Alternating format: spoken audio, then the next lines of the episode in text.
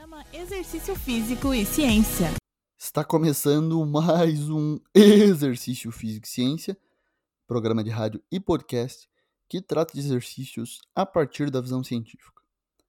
No último episódio do ano de 2021, vamos tratar das tendências fitness para o ano seguinte, o ano de 2022, que já está chegando. Nesse episódio, vamos tratar de uma pesquisa elaborada pelo Colégio Americano de Medicina do Esporte a respeito das tendências para o ano seguinte na área fitness, na área do treinamento, do exercício físico.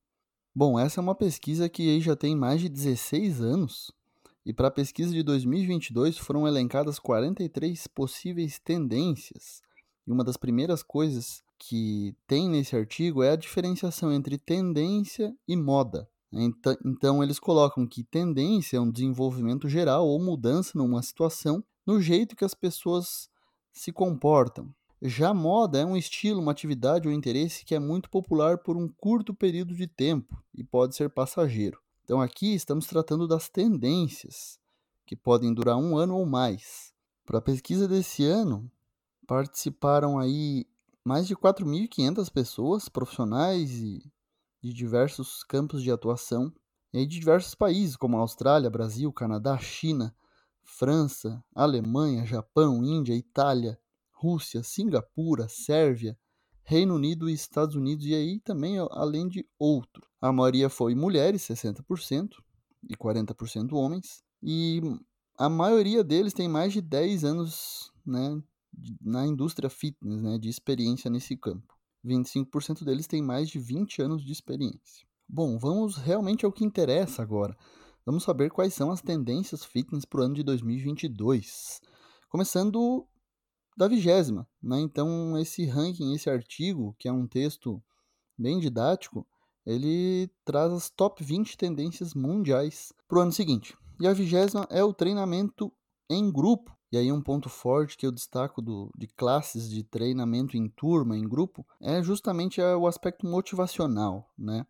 Muitas vezes a gente pode ter aspectos de vínculo social e de alta eficácia bastante fomentados nesse ambiente aí que pode servir como fator importante para o senso de pertencimento, né, para a percepção de pertencimento das pessoas a um grupo. Isso é fundamental para manter elas fazendo exercício a décima nona é a medicina do estilo de vida, e aí a prática baseada em evidências para ajudar indivíduos e suas famílias a adotarem e conseguirem manter comportamentos saudáveis que aí vão afetar a sua saúde e qualidade de vida. E aí não é limitado somente à atividade física, né, mas melhorar a dieta, melhorar a questão da alimentação, eliminar o uso de cigarro, né, consumo moderado de álcool. Então tem esse estilo de vida aí um pouco mais global, algo mais abrangente. 18 é o licenciamento, a regulamentação para profissionais do fitness. No Brasil temos isso bem definido pelo Conselho Regional, o Conselho Federal e os Conselhos Regionais de Educação Física, mas isso lá fora talvez não seja tão bem delimitado ainda. Essa é uma tendência que vem aparecendo aí nos últimos anos nesse ranking. 17 é o treinamento personalizado online, algo que foi bastante exacerbado, claro, na pandemia, mas aparece aí com essa interação online e personalizada aí que também pode ser ao vivo, né, em, em lives, num, num, streaming simultâneo ou pré-gravados, né, ou gravados anteriormente. Em 16 temos os aplicativos móveis para exercício, e aí temos uma variedade de opções. No aplicativos, no texto o autor cita os aplicativos Fit On, Adidas Training, Map My Fitness, Workit, Daily Workout Fitness Trainer, MyFitnessPalm e o Nike Training Club. E aí a vantagem é você ter é, um acompanhamento, né? Também ter um pouco de autonomia para fazer a gestão do seu exercício, quantificando alguns dados, até para você poder acompanhar o progresso ao longo do tempo aí. Né? Seja numa corrida, num ciclismo, que você vai melhorar o seu tempo, vai melhorar o seu pace, a sua quilometragem, e isso pode te motivar a se perceber mais competente. 15 temos o yoga, né? O yoga está sempre presente nesse ranking, já apareceu no top 10 aí em 2008, depois caiu um pouco, já foi sétimo, né? mas sempre está ali. E aí o yoga mais tradicional incluiria, por exemplo, o Hatha Yoga e algumas outras variações, mas eles também colocam mais versões mais recentes, incluindo aí o Power Yoga, Flow Yoga, hot yoga e algumas variações aí que também não são tão conhecidas. 14 lugar do ranking está o Functional Fitness Training, que é uma denominação até adequada para falar do CrossFit. CrossFit é uma marca e aí a gente classifica ele como treinamento fitness funcional. Né? E a gente já destaca aí várias vantagens desse tipo de treino, que uma delas inclui a variedade de componentes da aptidão física que serão trabalhados, né, como força, resistência muscular, resistência cardiorrespiratória, agilidade, potência e várias outras numa mesma sessão de exercícios. Essa variedade, além de em muitos casos serem realizados treinamentos em grupo, faz com que essa seja uma tendência bastante atual ainda. A décima terceira é o emprego de profissionais do fitness, da área de exercício, de educação física certificados.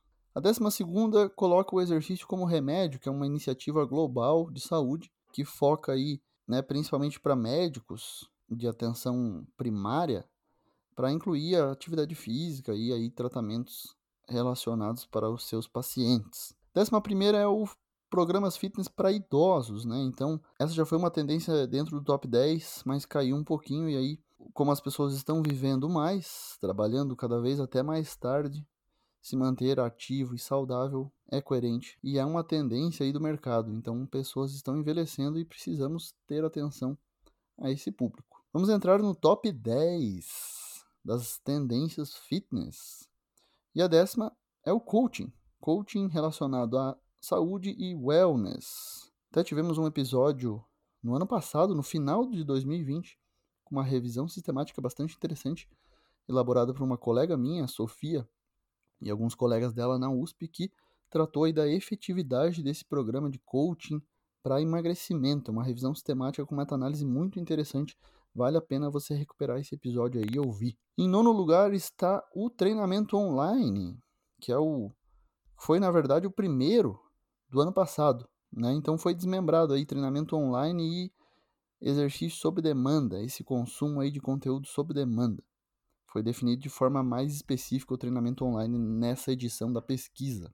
E essa tendência usa né, o streaming digital, essa tecnologia, para entregar aí exercícios em grupo, individuais ou instrucionais, de uma forma online, que é disponível aí 24 horas, 7 dias na semana.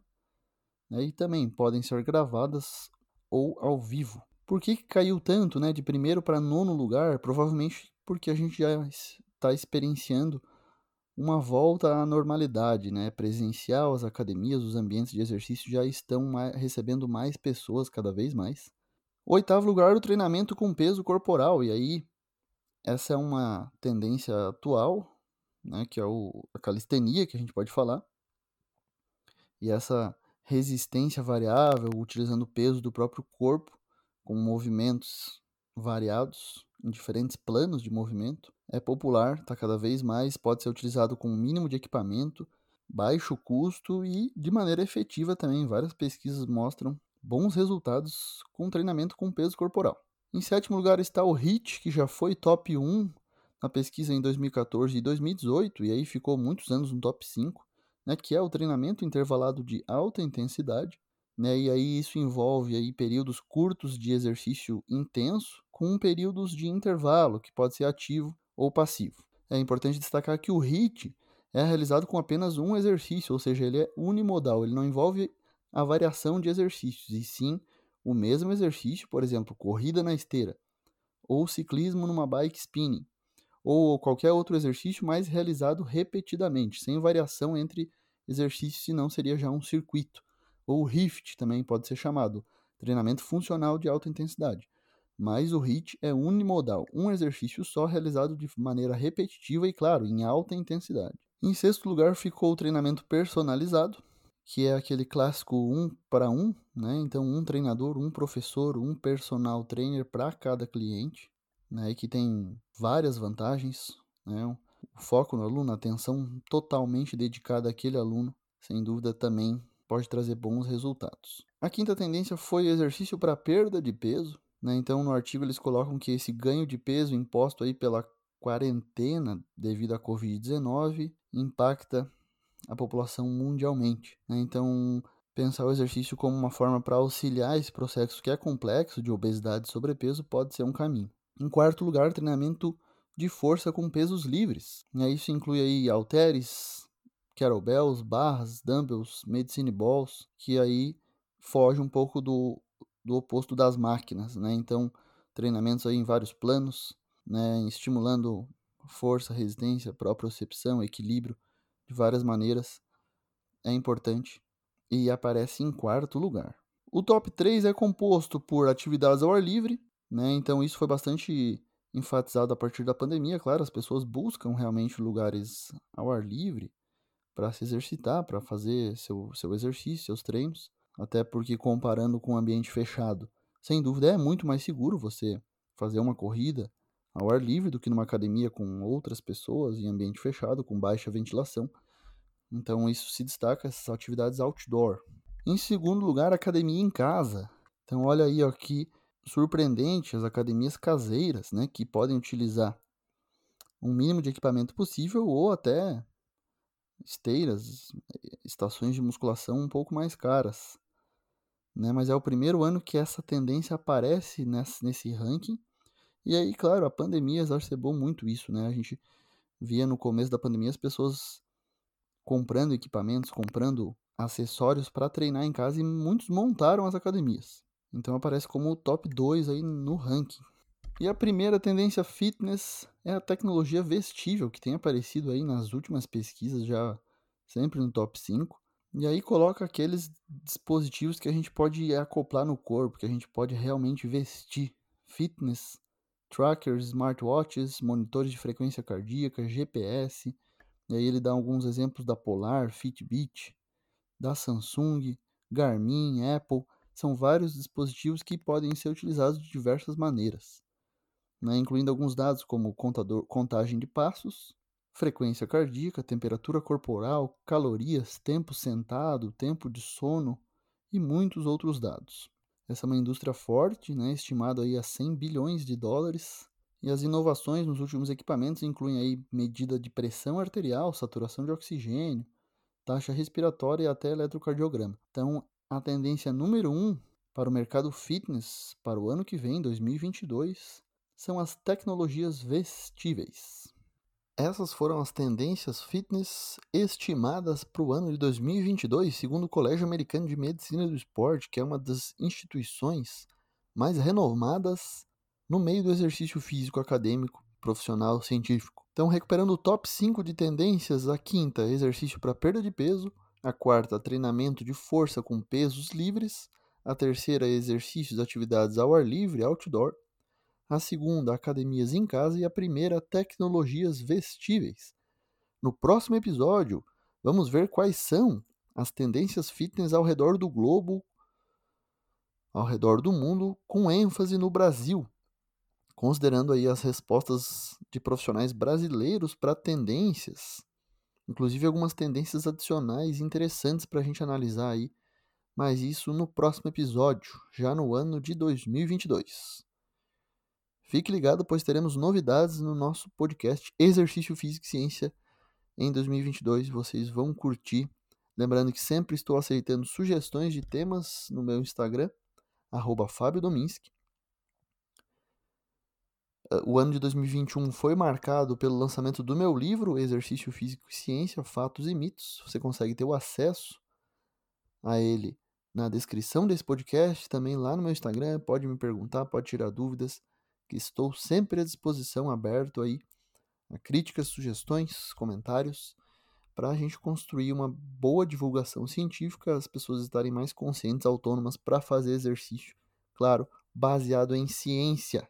Um grande abraço, desejo um feliz ano novo e muita saúde em 2022, muito sucesso para todos. Um abraço e até a próxima. Você ouviu Exercício Físico e Ciência com o professor Fábio Dominski, na Rádio Desk FM 91.9.